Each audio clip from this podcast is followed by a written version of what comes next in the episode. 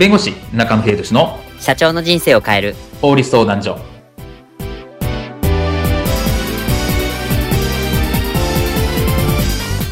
こんにちは弁護士の中野秀俊です。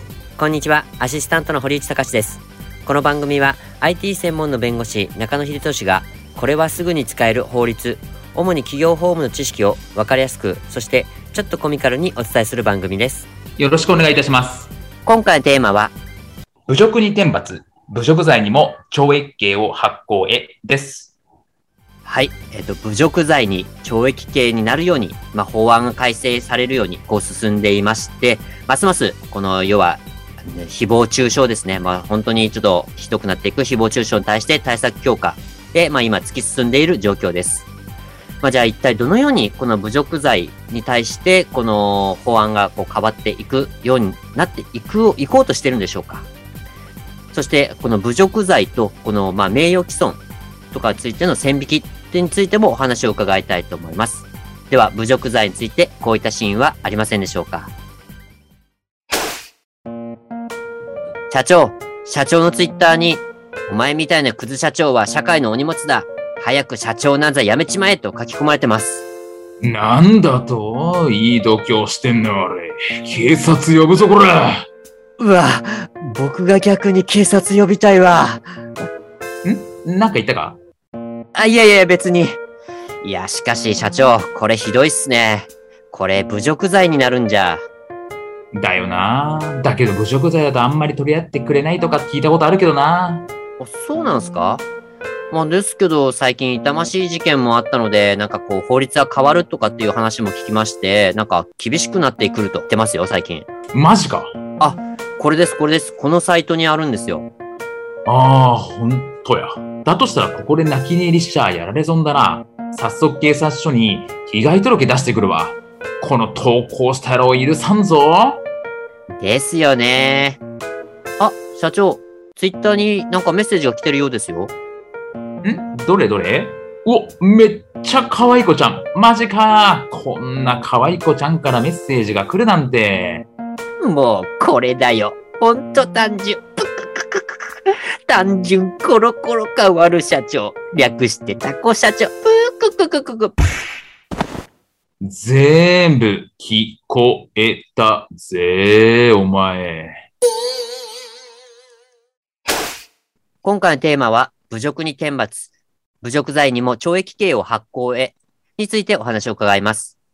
まあ、あの、昨今、後を絶たないネットでの誹謗中傷なんですけど、まあ、これに対してこの侮辱罪がこう適用されるとかっていうところがあるんですが、この侮辱罪が最近こう厳罰化への動きになっていっているという話がす、話なんですけど、こちらのどうなんでしょうか？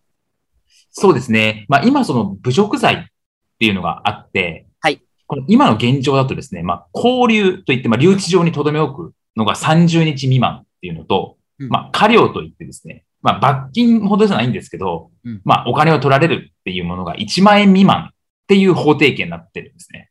安っそうなんですよね。で、いわゆるあの、これと対比されるのが名誉毀損罪はいってやつなんですけど、名誉毀損の場合は3年以下の懲役、または禁錮。で、はい50万円以下の罰金っていう風になっていて、まあかなりこう、差があるんですね。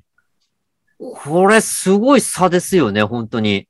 そうなんですよね。なので、こんな差を設けていいのかっていう。まあ、侮辱罪だと、拘留30日未満とか、まあ、過料1万円未満なので、はい。軽すぎないかっていうところがあって、いわゆる懲役刑、ちゃんと刑務所に入れられ入れられるっていう、うん。ちゃんとそういうことをや、えー法定刑にしていこうっていう議論が今されているっていうところですね。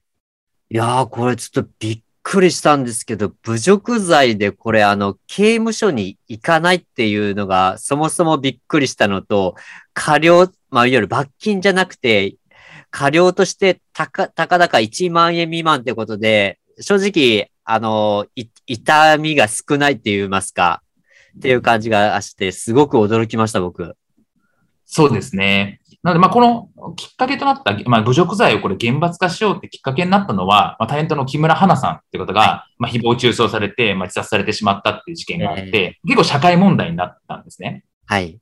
はい。で、実際にその、まあ、書き込んだ人、はい木村花さんに対して中傷を書き込んだ、まあ、生きてる価値があるのかとか、キモいとかって書き込んだ方、まあ、男性二人ですね。が、はまあ、略式命令ってなって、9000円の過料になったんですね。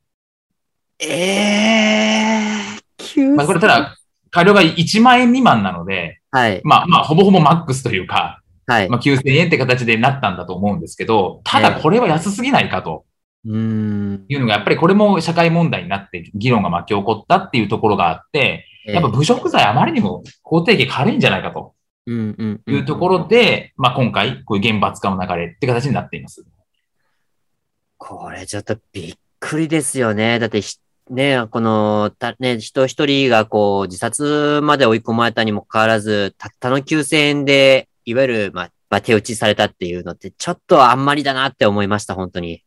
そうですね。なので、じゃあこの名誉毀損と侮辱罪、かなりの法定刑の差があるんですけど、まはいあそんなにじゃあ違うのかって話になってくるんですね。はいはいはいはい。で、名誉毀損っていうのは、まあこれ条文にもあるんですけど、公然と事実を適示して、で、まあ誹謗中傷するみたいな。それが名誉毀損なんですよ。うんうんうんうん。例えばなので、まあインターネットとか書き込みとかに、うんまあ具体的な事実、例えば、えっ、と、えっ、と、A さんと B さんは、えーホテルに行って不倫してるみたいな。うんうんうんうん。そういうことを書き込む。これが名誉毀損になります。はいはいはいはい。で、侮辱罪っていうのは、こういう、あの、事実を適示するっていうのがないんですね。あー、なるほど。なので、よく言うのはバーカとかブースとかクーズとか、まあ、そういういわゆる悪口とかうんうんを言う、事実を適示しないたら悪口を言うっていうのが侮辱罪なんですね。いわゆるこの印、勝手なこの印象論で、その、まあ、揶揄するっていう、そういったニュアンスですよね。そうですね。なので、まあ、そこのところ事実を適示する、まあ、事実を示すかどうかっていうことだけなんですよ、違うのは。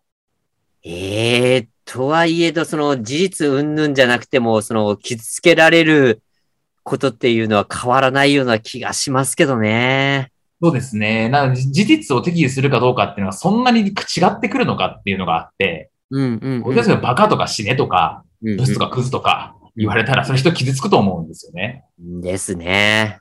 うんそ。の人に対して懲役刑がない、名誉毀損とあまりにも違うっていうのはどうなんだっていうところで、まあ、今回、侮辱罪にもやっぱり厳罰化っていう流れが来てるって感じですね。まあ、あれですよね。本当に、例えば、まあ、ツイッターとかをはじめ、こう、ネットで気軽にこう書き込めるっていうところが、やっぱり、あの、フックとなってるっていうのが大きいかなと思います。本当に。なんでまあ、これ、刑法とかできたのは明治時代とかなので、それこそこういうネット、インターネットとかなかったですし、そうですね。えーでそういう時代に生まれたものなんで、まあ、バカとかクズとか悪口ぐらいは、まあいいんじゃないみたいな話はあったのかもしれないんですけど、まあ今はそのインターネットでもよくわかんない第三者の人からこういう悪口を言われてしまうっていう時代なので、まあ、はいそこは厳罰化ってのは必要なのかなと思いますね。まあそうですよね。まあ特にこう、何でしょう、こう、ネットでね、誰か知らない人に、こう、ね、た、まあた、テキストでこう書かれるってすごい印象も強いですし、なんかこう言われるんじゃないかっていう、そのなんか恐怖感とかっていうのを常にこう戦ってらっしゃる方とかもいらっしゃるので、まあそういったところを考えたらやっぱりこう心理的、こうね、抑圧というか、この、えっ、と、すごくプレッシャーっていうのはまあ計り知れないなと思います、本当に。あそうですね。なので今回その厳罰化というところがあって、抑止力になればというところはあるのかなと思います。あ僕個人的にもこの厳罰化っていうのはすごく賛成なので、ぜひこのね、抑止力を高めていく上でも、この厳罰化っていうのはね、進めてほしいということと、まあ、ネットだから消せるからといって、うあの、ぶ人をこうね、侮辱するような言葉や、さ、あの、揶揄とかしないっていうこと。まあ、これに限りますね。そうですね。今回の弁護士中野秀俊の社長の人生を変える法律相談所はお役に立てていただけましたでしょうか？企業活動において気がつかないうちに違法になっていることや、ちょっとした法律の知識があれば一気に打開できる、そんな法律のエッセンスをご紹介していきますので、この番組をフォロー、いいねをお願いいたします。よろしくお願いいたします。ではまた次回をお楽しみに。ありがとうございました。ではまた。